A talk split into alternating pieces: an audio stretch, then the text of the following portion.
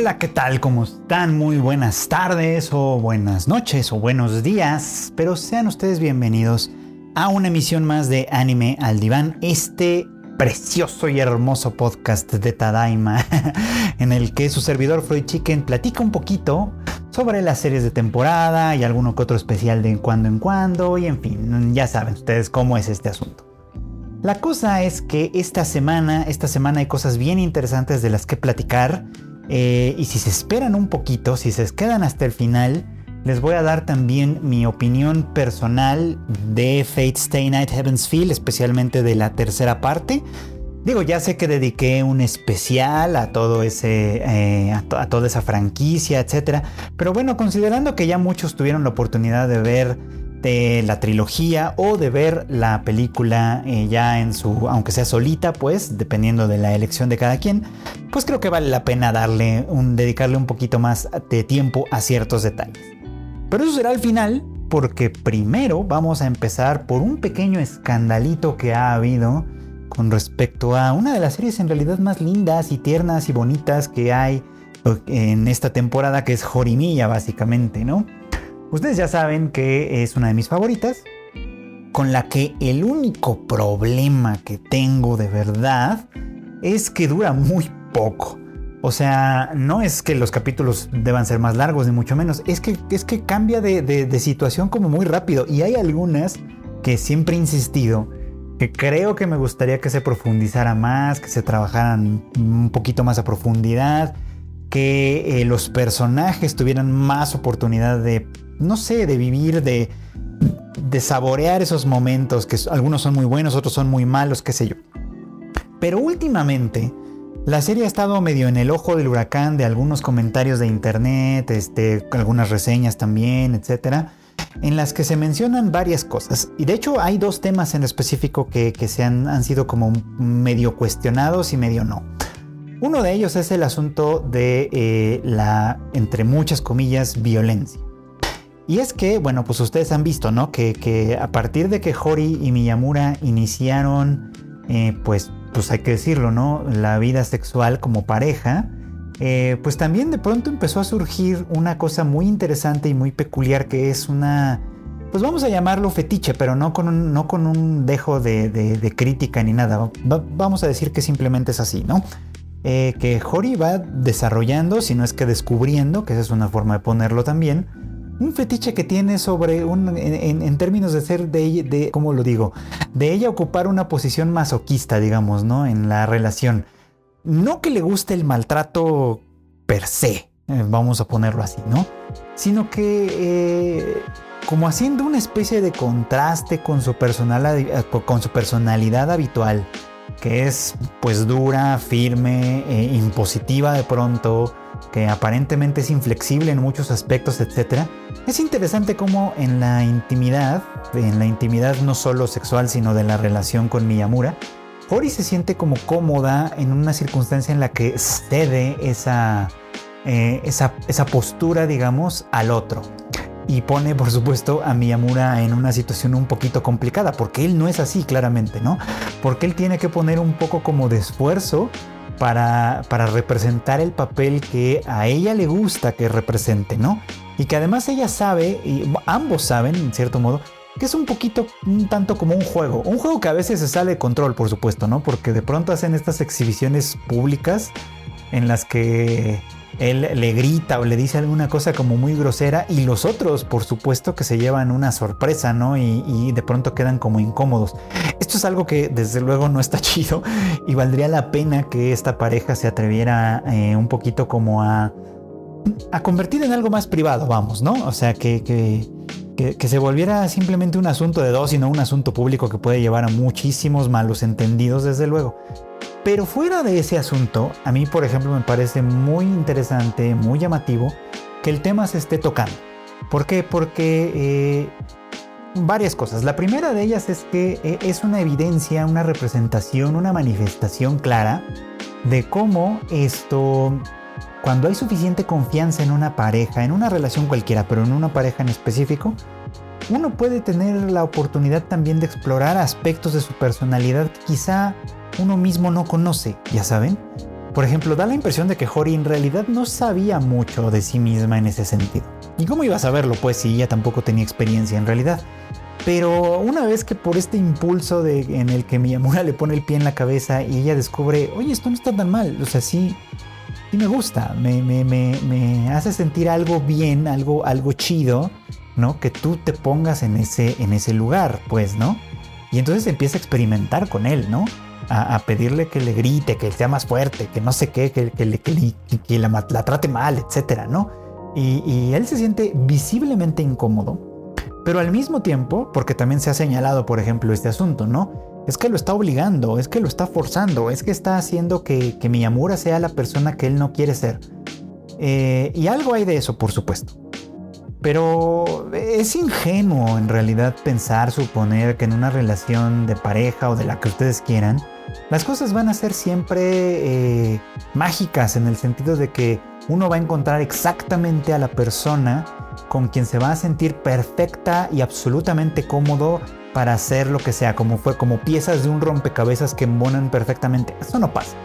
En la realidad lo que pasa es que si dos personas, o tres o más, porque bueno, ya sabemos que aquí aceptamos cualquiera de estas cosas, pero bueno, si dos personas deciden libremente entrar en una relación y experimentar y descubren, por ejemplo, que a una persona le gusta algo que a la otra quizá no tanto, etc., por supuesto que existe una posibilidad importante de conflicto. Pero lo que también existe es una posibilidad importante de negociación. Una en la que, en la que se pongan en, en, perspectiva distintas, distintos intereses. Y aquí, por ejemplo, entra este asunto con Miyamura, que aunque evidentemente no se siente tan cómodo representando el papel dominante en la relación simplemente para satisfacer este, este fetiche, digamos, de Hori, eh, decide de todas maneras intentarlo una y otra y otra vez porque eh, la perspectiva desde, desde donde él la aborda es la de hacerla feliz, es la de hacer que ella se sienta contenta con la relación, por supuesto, ¿no? Esto desde luego que puede tener límites difíciles y difusos y además obviamente puede abrir la puerta a una situación de abuso de verdad en la que ella se imponga demasiado, se olvide por completo de cubrir las necesidades de Miyamura, etcétera, etcétera, de que no sea pareja, pues para ponerlo en términos muy sencillos. Pero creo que aquí no está pasando eso. Creo que en realidad, eh, porque, porque por ejemplo ella también hace gala de esta otra parte de su personalidad, en la que ella es firme, dura, etcétera para defenderlo. Ajá. Cuando él se enfrenta a, gente de su pasado, por ejemplo, que de pronto aparece, que está acostumbrada a mirarlo por encima del hombro, a tratarlo mal, a hacerle burla, etc. Ella sale inmediatamente en su defensa, pues, ¿no? Y entonces él también se siente así, ¿no? Como al mismo tiempo protegido por ella, ¿no? Defendido por, por esta chica que está dispuesta a librar conflictos con otras personas a quienes no conoce o etcétera por el bien de su novio. Entonces, creo yo que aunque el intercambio no es exactamente equivalente porque no es como que ella esté concediendo los fetiches de Miyamura que no sabemos si tiene, probablemente no, probablemente es un tipo muy normal, eh, sino que más bien ella está actuando en su favor en un terreno diferente, en un terreno en el que Miyamura no es muy fuerte que digamos en un terreno en el que él no tiene tantas herramientas para defenderse. Es ahí donde entra ella, es ahí donde ella está cumpliendo su parte del pacto de la relación. Y él por el otro lado lo, está haciendo desde otro lugar, en este caso, en este caso, este, este, este King, esta cosa eh, un poco de fetiche que tiene Hori y que pues los hace complementar de una manera muy muy interesante. Ese fue solo uno de los primeros de los puntos que se han tocado y que se han señalado y que me parece que creo que no está tan bien. El otro es una columna que vi en Anime News Network en la que se, pues se señalaba ¿no? que, que a medida que Hori va avanzando en la relación se está volviendo más posesiva, tóxica, entre muchas comillas. Ustedes saben que esta es una palabra que en realidad yo no apruebo mucho su uso. Me parece que es una, eh, una simplonería en general, ¿no? Como, como como algo que engloba demasiadas cosas y que en realidad no significa nada al final del día, pero bueno. Pero todo esto sobre todo a partir de, una escena en la que eh, eh, Hori descubre que Miyamura se está empezando a llevar bien con otros chicos también, ¿no? O sea, ya no solo es Toru, Ella no solo es Shindo, el amigo de la secundaria, sino también ahora es el otro chico que también estaba en su clase y que tampoco le gustaba. Bueno, que tampoco era muy fan de Miyamura, especialmente desde que se hizo novio de Hori, etc. Entonces, este, conforme ella va descubriendo que el mundo de él se va ampliando y que además hay una especie como de incomodidad medio tierna que hasta parece medio romanticona entre él y pues estos chicos de pronto, Ori le dice una advertencia también muy peculiar, ¿no? Le dice, este, si alguna vez te enamoras de alguien que no sea yo, eh, júrame que va a ser una chica, ¿no? No quiero que sea un chico de ninguna manera. y él un poco incómodo, un poco sin saber qué responderle, le dice que sí, por supuesto. Y también a partir de ahí salió este comentario de que ahora resulta que Hori es homofóbica. O sea, obviamente estos no vienen de la misma persona ni mucho menos, pero me da la impresión, sacando un poquito como de contexto todo esto, que a mucha gente Hori le cae mal. ¿Ya saben? O sea, e, es como que varias personas diferentes están buscando eh, puntos desde donde criticarla como personaje y etcétera. Y bueno, es que en realidad no es un personaje perfecto ni tendría por qué serlo. Es un adolescente, igual que Miyamura, que está descubriendo eh, todo un mundo nuevo para ella. Y lo interesante es que está, eh, la relación entre ellos se ha insertado en un marco que también señalé en otra ocasión, en el que eh, está ampliándose su círculo, está ampliándose su mundo. Los dos están haciendo nuevos amigos, nuevos vínculos, nuevas relaciones. Los dos están descubriendo un mundo nuevo en el que no habían puesto un pie y por supuesto que va a haber situaciones en las que van a ser un poco como contradictorias y complejas. O sea, yo creo que por ejemplo esta clase de comentario no es de ninguna manera evidencia de que Hori sea eh, homofóbica ni mucho menos, no creo que vaya por ahí. Creo que va más bien un poco como del lado de este aspecto de su personalidad que sí es, es y puede llegar a ser muy cuestionable, que es el de su posesividad, digamos, ¿no? El de su, eh, sí, el de su, el de su territorialidad, ¿no? En la que no permite que nadie eh, se le acerque a Miyamura con intenciones de intimar con él, pues, ¿no? Porque eso es algo que ella siente como suyo. Eso es algo que ella siente como, como eh, exclusivo de ella, pues, ¿no? Y en ese sentido, claro que a mí me parecería más preocupante que se desarrollara en ese sentido, desde luego, ¿no? Que le cerrara paulatinamente las puertas a Miyamura y, e hiciera que se centrara solo en ella y en un grupo escogido por ella nada más. Ese sí es un riesgo que podría existir, por supuesto, ¿no? Pero el otro no lo veo en realidad tan claro. O sea, yo, yo necesitaría cuando menos más evidencia para suponer que, que Hori de verdad es homofóbica o etcétera. Entiendo, por supuesto, que si uno fuera gay, el comentario no sería tal vez muy bienvenido, pues, ¿no? O sea, como, como que la novia te está impidiendo que te le acerques a su chico, ¿no? Etcétera. Eh, y eso pisa un poco como la libertad de Miyamura. Una libertad que no necesariamente está siendo pisoteada aquí, por supuesto, porque eh, Miyamura es un poco torpe social, ¿saben? Y por lo tanto, eh, las relaciones que establece con la gente no están tanto marcadas como por géneros. No sé si se han dado cuenta de eso. O sea, hay quien dice, por ejemplo, que han dicho, bueno, esto es evidencia que Miyamura es bisexual. ¿Quién sabe? Podría ser, podría no ser. En realidad lo que creo que evidencia es esto simplemente, ¿no? Que ha estado aislado tanto tiempo, ha sido tan incómodo para él establecer relaciones con otras personas, que simplemente no sabe cómo hacerlo bien. Y entonces lo hace con todos sin distinción de género. Para, para él todos los, los hombres, las chicas, etcétera, son personas con quienes relacionarse y con quien al final le es difícil relacionarse en primera instancia. Pero en la medida en la que va rompiendo barreras y va estableciendo vínculos, la cosa se va volviendo mucho mejor para él también. Así que creo yo que, estas acusaciones son un poco infundadas y más bien estoy sospechando que Hori como individuo es una persona no muy popular entre, entre el público. Supongo que también no es muy atractivo su, su, personaje Tsundere, ¿no? Que, juega un poco como a ser tierna a veces y, y no tan tierna de cuando en cuando pero que sobre todo pareciera de pronto un tanto inconsistente, ¿no? Como contradictorio. Quizá, es una hipótesis nada.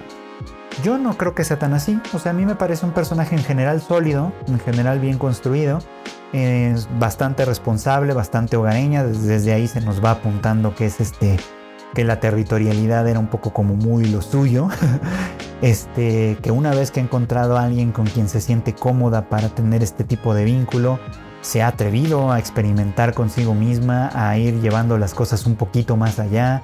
Eh, y por supuesto que como cualquier persona que de pronto se siente cómoda en esa circunstancia, va a, a sentirse la necesidad de defenderlo, yo espero que con el tiempo ella descubra que en realidad no tiene nada que defender, que, el vínculo que tienen es lo bastante sólido como para no temer que él va a dejarla por alguien más, como para no temer que eh, incluso si otras personas empiezan a mostrar interés en él, pues ella está en riesgo de alguna manera porque pues no va por ahí. Creo que evidentemente sí, a Hori necesita, Hori necesita madurar más, necesita crecer más, igual que Miyamura, aunque en otro sentido, pero eso no necesariamente la vuelve una persona tóxica, homofóbica, ni ninguna de estas otras cosas que la, de las que la acusan. Así que tranquilos, la verdad es que la serie ha estado muy bien. E insisto, valdría la pena que se profundizara un poco más en estas cosas porque quizá también el hecho de que las toque solamente en la superficie facilita que se hagan estas interpretaciones eh, pues simplonas de la circunstancia. Pero continuando con esta misma serie, de hecho, ha estado muy muy interesante y peculiar lo que ha pasado con Yuki, eh, Toru y Sakura. Eh, que también han demostrado, por supuesto, especialmente Yuki, que me cae muy bien por otro lado, pero especialmente ella ha demostrado que las flaquezas de su carácter eh, no son algo que valga la pena continuar haciendo, por supuesto, no, también es una chica que necesita madurar, que necesita crecer, que necesita desarrollar algunos aspectos que la hagan mucho más asequible, mucho más, mucho más amigable, pues mucho más cercana. A mí me cae muy bien, la verdad, se ha dicho, o sea, me, simpatiza mucho como personaje. Eso no quiere decir, desde luego, que lo que hace está bien, ¿no? O sea, esta pantomima en la que, eh, pues de alguna manera compromete a Toru a fingir que es su novio para librarse del, pues del otro pretendiente por un lado, pero también de manera eh, pues simultánea, resultó ser un subterfugio, ¿no? Para ahuyentar a Sakura, que ella sabía perfectamente que estaba también interesada en Toru, ¿no? Eh, pero bueno, pues creo que también ella también, ella, ella, Yuki, ha estado eh, enfrentando, creo yo, las, pues pues los lados B, los, los aspectos negativos pues de su personalidad, desde luego, ¿no? La culpa que implica, por ejemplo, ¿no? El hecho de que Toru sea un poquito como su prisionero, el hecho de que Sakura eh, se haya atrevido a declarársele independientemente de, saber de antemano que será rechazada, etcétera. O sea, todo este asunto, por ejemplo, es natural que se sienta culpable y todo. Eh, vamos a ver qué más se desarrolla ahí. Tal vez, tal vez ya no vaya a haber mucho más. Me da un poco como la impresión de que, de que ahí se quedó. Eh, quizás se va a hacer un poco más explícito que algo entre Toru y Yuki puede surgir, no estoy muy seguro. Pero de hecho quería llamar la atención sobre algo. Cada que puedo y cada que tengo algo de energía, Aprovecho para ir leyendo esta novela. Esto es un tema que va como de la mano, pero aguanten conmigo. Aprovecho un poco para leer esta clásica novela de origen japonés, eh, muy antigua, que se llama Genji Monogatari o La historia de Genji.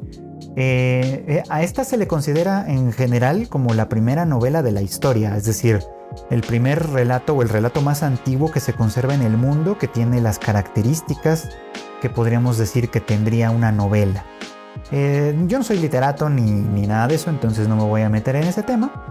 Pero la he estado leyendo porque me interesaba conocerla, la conocía nada más como muy por encimita y sobre todo conocía más bien el contexto del periodo Heian, que fue en el periodo en el que se escribió. Pero la he estado leyendo, tengo un año leyéndola porque es una lectura un poquito pesada, un poquito lenta, a veces un poco confusa también, entonces hay que, hay que decirlo. Pero ahí voy, ahí voy.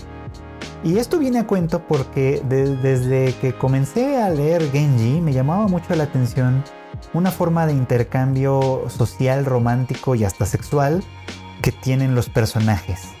Y esto es a través de la poesía. Los personajes en Genji son todos o casi todos miembros de la corte imperial. Entonces, este, pues básicamente son gente eh, muy refinada desde este punto de vista, ¿no? que conoce claramente, conoce muy profundamente a los poetas chinos, eh, cuyas fiestas, que por supuesto están llenas de alcohol, sexo y esta clase de cosas, también están llenas de poesía y de canto y de música y de cosas así muy elevadas, por supuesto, ¿no? Entonces una costumbre de esa época era pues enviarse mensajeros, ¿no? A, los amantes, a, las parejas, etcétera, mensajes con poemas o con fragmentos de poemas, algunas veces compuestos por los mismos personajes, otras veces tomados de, poesía china, etcétera, que era lo que le daba, por supuesto, todo el prestigio, ¿no? Pero muchas veces estos poemas tenían alto contenido de doble sentido, por así decirlo, ¿no? Eh, poemas que hablan sobre eh, las flores que se abren a la primavera, sobre la nieve que cae, sobre las, las hojas que dejan desnudo un árbol, etcétera, etcétera, ¿no? Que por supuesto eh, los los amantes interpretan correctamente porque son personas muy cultas y saben perfectamente también cómo contestar, saben cómo, cómo escribir un, poema, cómo transcribir unos cuantos versos que le den al otro a entender si eh, las cosas están funcionando bien en el sentido o no, por supuesto, ¿no? Y, y bueno, pues un intercambio como este sucede precisamente entre Toru y Yuki en este último capítulo de Horimiya y es me parece que es muy interesante y habla como de cómo las series de anime, especialmente las series de anime shoujo, muchísimas veces hacen referencia a esta literatura clásica que por supuesto, así como a nosotros nos obligan a leer la Iliada o etcétera, aunque no entendamos ni una vez nada de ello, eh, pues en Japón es muy común que en las escuelas también pues se les, se les instruya a leer los clásicos, ¿no? Clásicos como el Genji Monogatari, clásicos como eh, la, este, ay, ahorita se me fue el nombre de este otro, eh, Heike Monogatari también, etcétera. En fin, o sea, ellos leen esos clásicos, conocen este, este sistema de alguna manera narrativo, aunque sea un poquito por encimita o fragmentario, y luego lo ven replicado en series de anime, en mangas, etcétera, ¿no? Y entonces me pareció a mí muy bonito de estar yo leyendo paulatinamente a Genji, como les decía, y ver este intercambio que tienen Yuki y Toru en, la azotea de la escuela, ¿no? En la que, eh, sin hablar directamente, ¿no? Yuki habla de sí misma eh, aludiendo a la nieve, ¿no? Aludiendo a, cómo la nieve siempre es bienvenida al principio, pero después se convierte en una molestia, se enloda, se convierte en, un montón de suciedad que nadie quiere y que además es, horrible tener que estar quitando de los caminos y etcétera, ¿no? Y que por supuesto todo el mundo adora la primavera, la temporada en la que la Sakura, haciendo clara alusión a, su rival de amores, digamos, ¿no? Todo el mundo ama las Sakuras, todo el mundo ama ver cómo florecen, ver cómo llenan los campos y los jardines y la gente se concentra para verlas, etcétera, ¿no? Y Toro le responde igual, como, como hablando del, clima, como hablando de las estaciones, ¿no? Que a final de cuentas para él la, nieve, la blanca nieve también es, es, bellísima, por supuesto, y que no hay ninguna razón para preferir la primavera sobre la nevada, ¿no? Entonces esta clase de intercambio que es muy poético, es muy lindo, me gustó mucho, me pareció muy, muy lindo que viniera, sobre todo y quisiera referencia a, este intercambio poético que puede rastrearse desde Genji Monogatari y que también se encuentra obviamente en otras obras clásicas de la literatura japonesa. De verdad que ha sido muy bonito ver todo esto y creo que es algo que vale mucho la pena que se, pues que se, que se exponga también, que se hable de ello, porque Horimiya es más que lo que tiene de cuestionable o de criticable. También tiene algunos otros elementos que son muy lindos e interesantes.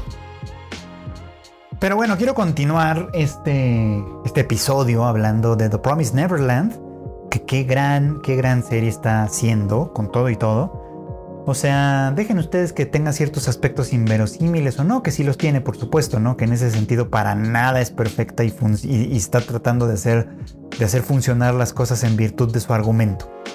Pero si estoy dispuesto a perdonárselo y aceptarle muchas cosas simplemente porque su argumento me parece muy rescatable y creo que nadie está diciendo esto en realidad.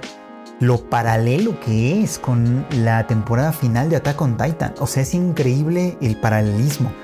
Es increíble que a nivel eh, argumento, a nivel problemas eh, planteados, en realidad ambas series están caminando por el mismo terreno. Y obviamente eh, Attack on Titan tiene muchísima más atención, porque trae todo un aparato este, publicitario, de animación, etcétera, más una historia de ya muchos años y un fandom que más o menos se ha conservado durante ya pues, prácticamente una década. Este, y The Promised Neverland en ese sentido es muchísimo más reciente, menor en muchos aspectos, por supuesto, pero interesantísimo que estén siguiendo el mismo, el mismo tema. En el capítulo más reciente de The Promised Neverland vuelve a estar otra vez el tema sobre la humanización, que vamos a distinguir de lo humano, por supuesto, ¿no? Porque eh, lo humano, lo de ser humano como especie, por así decirlo, se limita simplemente a, haber nacido con una cierta, con un, cierto este, eh, paquete genético, vamos a decirlo así, pues, ¿no? Eh, y el hecho de haber nacido con ese paquete genético nos convierte en humanos, nos guste o no, participemos de lo que sea que signifique la humanidad o no. Hasta ahí, pues todos somos humanos, ¿no? Y hasta ahí, Emma, eh, Norman, Ray y todos ellos son humanos, por supuesto, ¿no? Y los demonios pertenecen a una especie completamente diferente que durante mucho tiempo ha sido puesta en perspectiva como una especie completamente deshumanizada, ¿no? Eh, que no duda en devorar a sus, a sus presas, que los tortura, que los somete a experimentación, que ha hecho un montón de, porquerías, vamos a decirlo en ese sentido, ¿no? Pero la experiencia, lo he platicado en otra ocasión, importa mucho.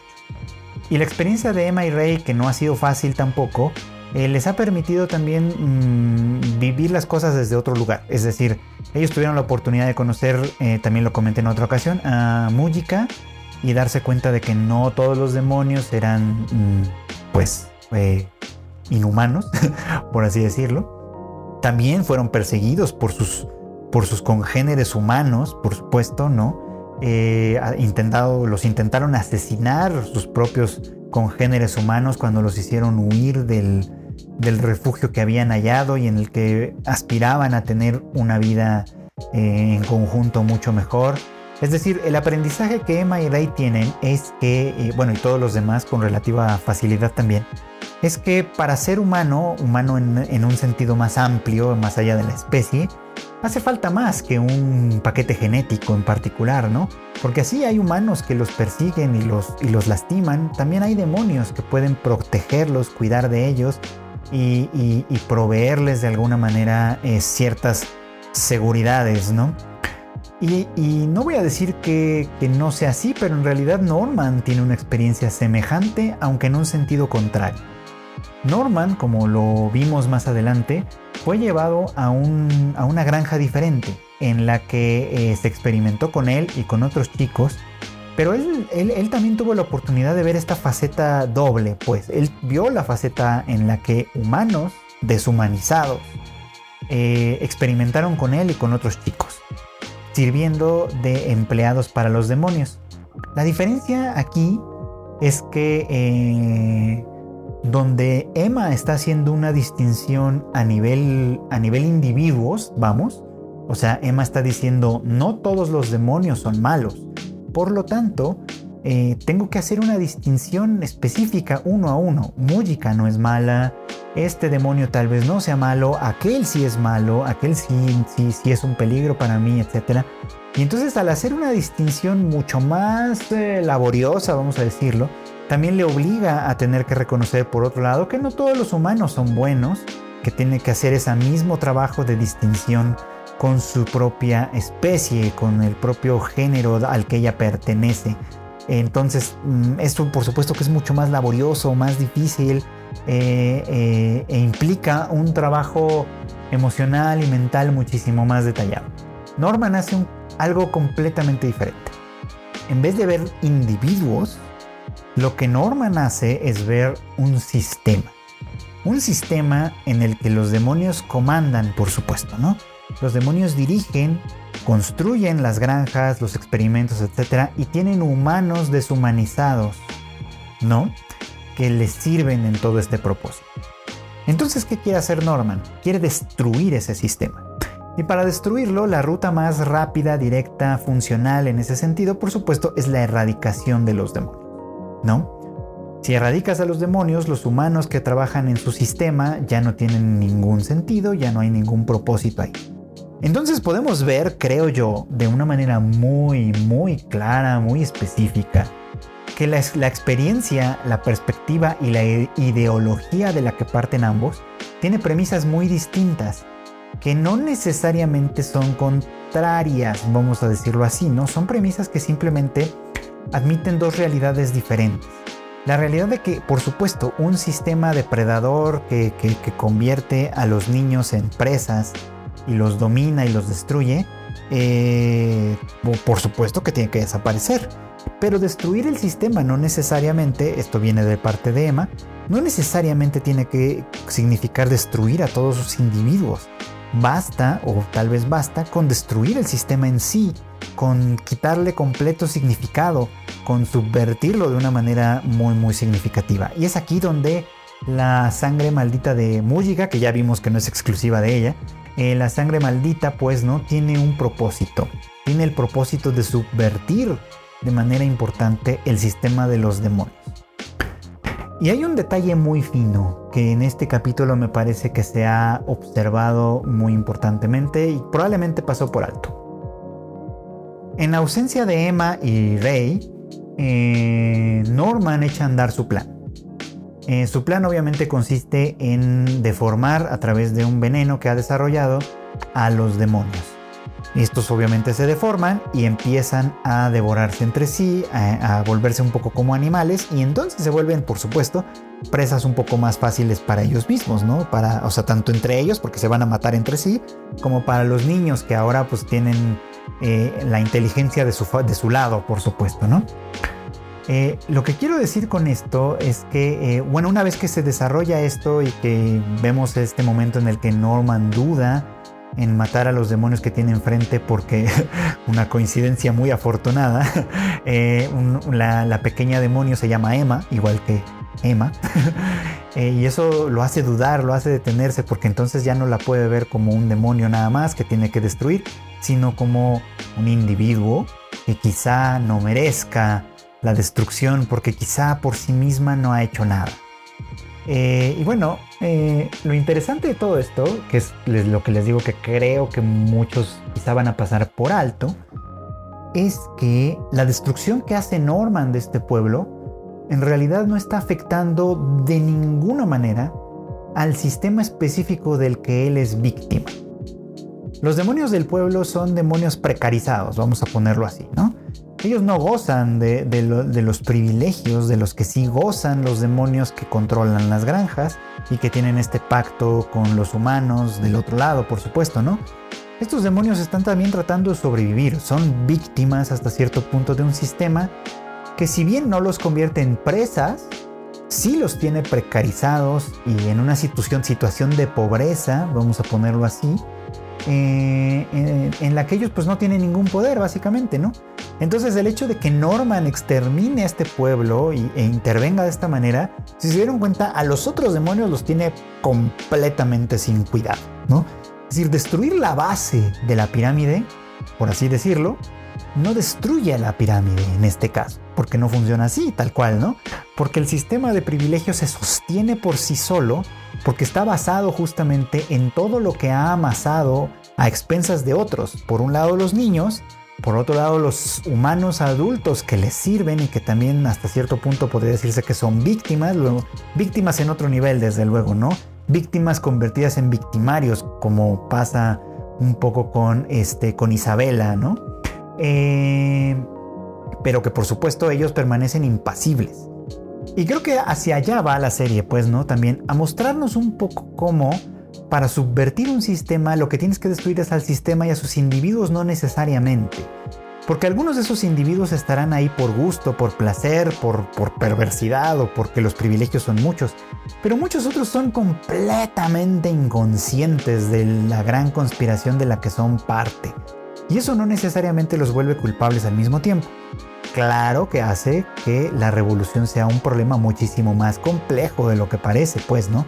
Porque si tienes que hacer distinciones, si no puedes simplemente lanzarte y, hacer un genocidio de todo aquello que homogeneizas en tu mente y que por lo tanto ya puedes destruir, entonces tienes que hacer un trabajo muchísimo más complejo, muchísimo más difícil, muchísimo más pesado.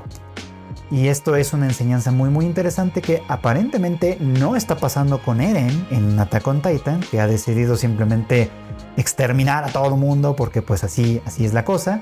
Este, eh, que tampoco pasó, por ejemplo, con otro ejemplo que es el de Light Yagami en, Death Note, que no distinguía nada más que su propia visión. Porque a final de cuentas esto de, de, de, de cometer genocidios, etcétera, es una forma muy simplona también de abordar problemas sociales muchísimo más complejos. Eh, entonces hay que, tener cuidado, lo he dicho antes, hay que tener mucho cuidado con esto.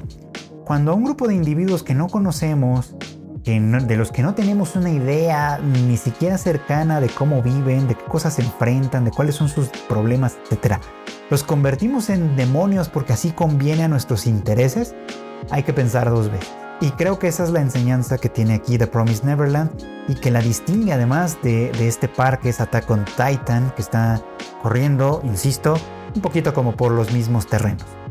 Además también ya lo había mencionado antes en el capítulo creo que anterior, es muy bonito ver cómo estos tres niños que no necesariamente coinciden entre sí, que no necesariamente tienen las mismas opiniones, son lo suficientemente buenos amigos, buena familia, buenos hermanos, por así decirlo, como para sentarse a escuchar al otro y conceder cuando se ha equivocado uno y darle valor a las palabras y a las opiniones del otro porque no hay un sentido de superioridad ni nada por el estilo.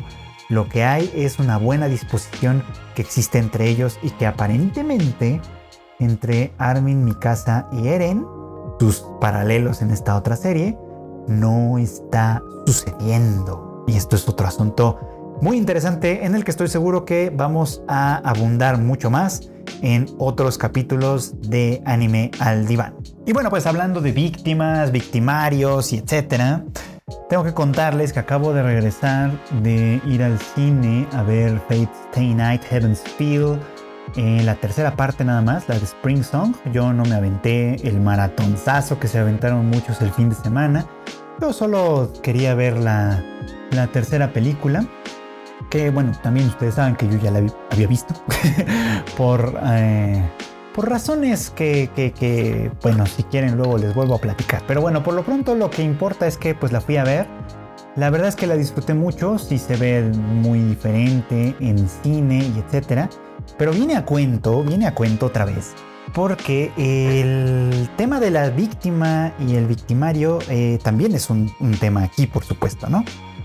Eh, si no la han visto todavía, eh, pues les recomiendo que, y no quieren spoilers, les recomiendo que aquí lo dejen y regresen en otro momento para platicarla con gusto.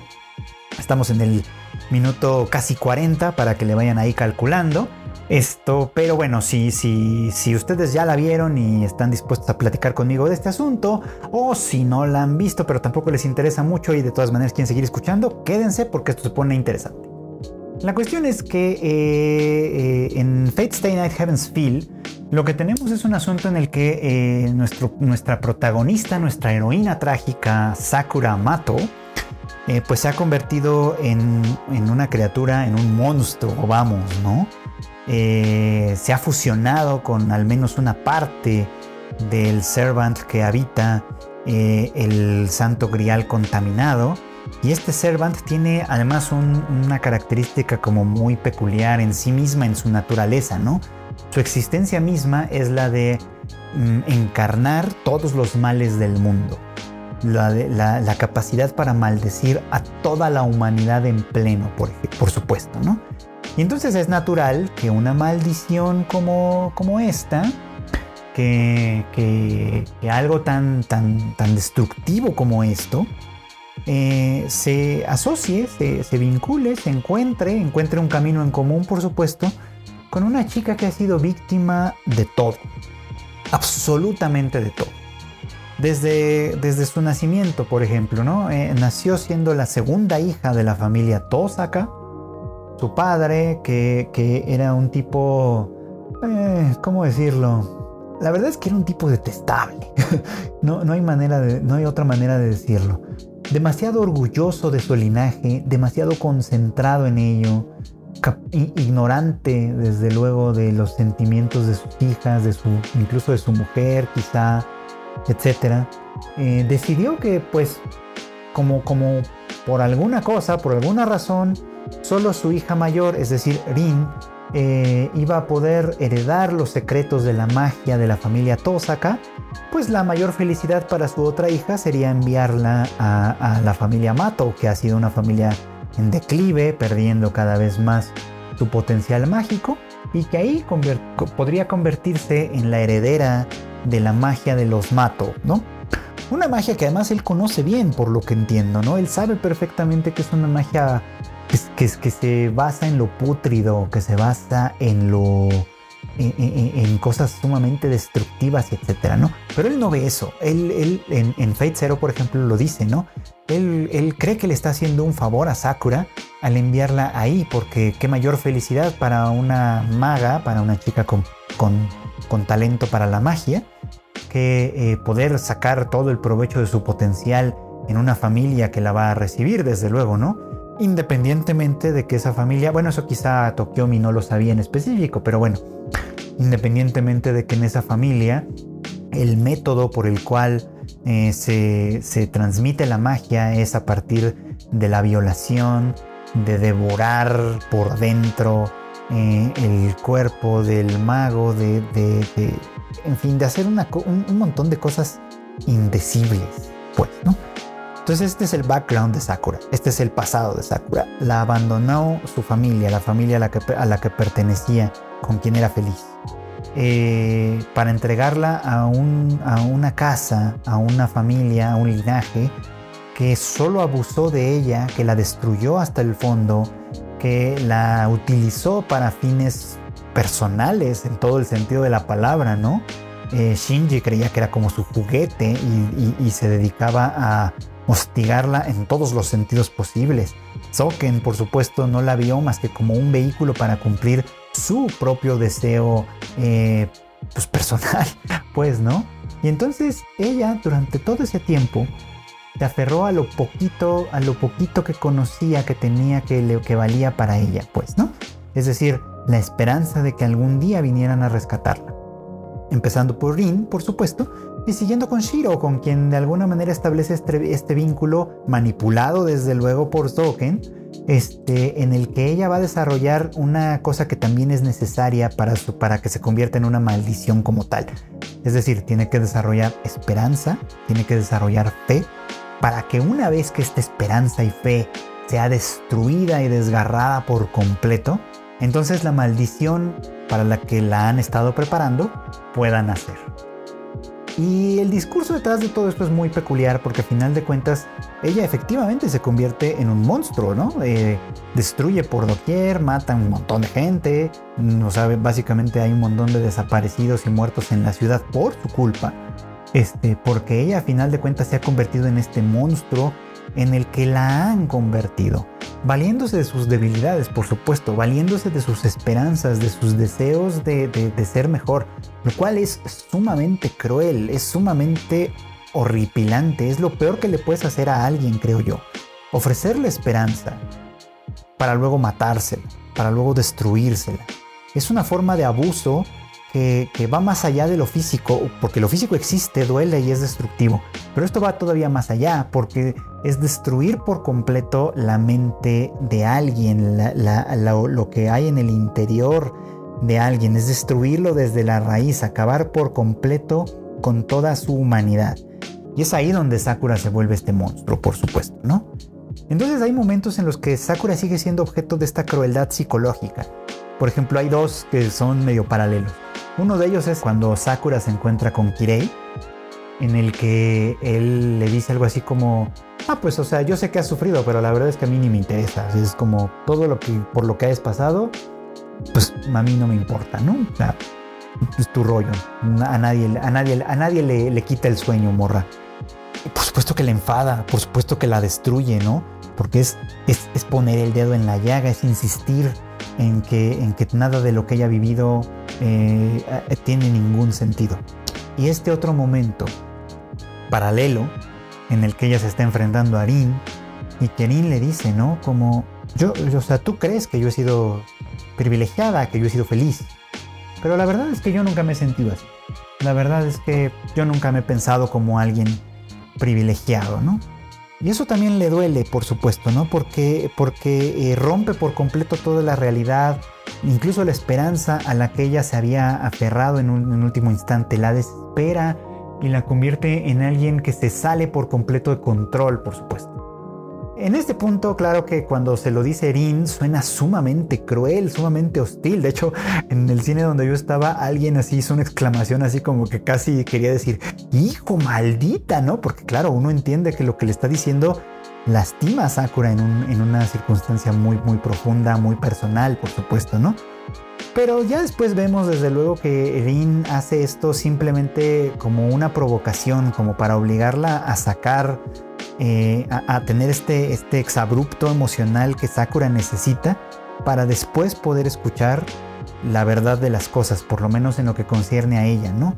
Y es que eh, también tenía una esperanza una esperanza muy infantil quizá, una esperanza no muy, eh, no, muy sustentada en la realidad, pero que a final de cuentas demuestran hasta qué punto ella misma quizás se sintió durante mucho tiempo incapaz de, hacer algo al respecto, impotente. Y es que ella tenía la esperanza de que Erin podría salir adelante por sí sola, independientemente de lo mucho que estuviera sufriendo. Es decir, eh, así como Sakura tenía esperanza en que Rin algún día la salvaría, Rin tenía esperanza en que Sakura se salvaría a sí misma. Una esperanza un tanto cómoda, desde luego, ¿no? En la que ella no tendría que hacer absolutamente nada, pero una esperanza al fin y al cabo. Y al final de cuentas, Rin asume esa responsabilidad enfrentándola y, haciendo todo lo que está a su alcance para salvarle la vida. Eso es interesante también porque, eh, porque Rin, a final de cuentas, a diferencia de su padre, Rin sí desecha como toda esta tradición, todo este linaje que implicaba a los Tosaka persiguiendo al Santo Grial, por supuesto, ¿no? Y lo hace por una razón personal, familiar, lo hace por Sakura. Y eso tiene mucho valor también, pues, ¿no? Esta escena del final es muy linda, eh, eh, en la que ellas dos van caminando juntas y, dice esto, ¿no? Camino junto a ella para tratar de recuperar todo el tiempo que perdimos. Y, a mí me parece que es como muy lindo, es una forma muy, muy linda de poner las cosas, de hacerse responsable de su propia omisión y etcétera, ¿no? Y de acompañarla, por supuesto, ¿no? Sakura tiene que cargar con un montón de cosas a partir de ahí. Eh, su responsabilidad, su culpa, por supuesto, la va a perseguir toda la vida. Quizá merecía morir también, sí. Quizá merecía desaparecer. Pero bueno, no fue así, ¿no? Nosotros como espectadores tuvimos un final feliz, no tuvimos que ver ninguna de estas cosas horrorosas que, podrían haberle pasado, etc. Final feliz con sus asegúnes, desde luego, ¿no? Con sus, con sus cuestiones. Pero un final feliz al fin y al cabo en el, que, eh, en el que todas las víctimas de este sistema espantoso que era la guerra del Santo Grial, pues encontraron algo de paz. Vamos a ponerlo así. Algo de paz. Y bueno, pues esto es todo por hoy en este eh, capítulo de Anime al Diván. La verdad es que como cada semana estoy muy agradecido con todos los que me hacen favor de escuchar este podcast. Ya saben que lo tratamos de sacar cada semana los miércoles sin falta. Este, y bueno, pues este, no queda más que volver a insistir en, en agradecerles a todos por su por su recepción a este podcast, por escucharlo cada semana. De verdad no saben lo contento que me pone que saber que pues ustedes lo disfrutan tanto como yo. Ahora, este, pues, si tienen algún comentario, alguna queja, alguna sugerencia, etcétera, no duden en compartírmela a través de mis redes sociales. Me encuentran como Freud Chicken, sobre todo en Twitter. Eh, si no, pues únanse al Discord de Tadaima, en el que también de cuando en cuando estamos ahí chacoteando. Me pueden también ahí hacer sus comentarios, sugerencias y todo muy muy padre. Y bueno, pues aprovecho estos últimos segundos para invitarlos también a que escuchen también los otros podcasts, los que tenemos el Rage Quit de eh, Marmota y Q, en el que se habla de videojuegos, y el Shuffle de Kika, en el que pues ella hace recomendaciones variadas de todo, de todo, de, todo lo que ella anda viendo, escuchando, etc. Y bueno, pues no olviden también que tenemos el Tadaima Live ahí en las cuentas de Twitter, anunciamos cada vez que lo vamos a tener. Por lo pronto seguimos haciendo esto los miércoles y los sábados en punto de las 8.30 de la noche. Muchas gracias de nueva cuenta y pues nos escuchamos en el siguiente capítulo de Anime al Diván.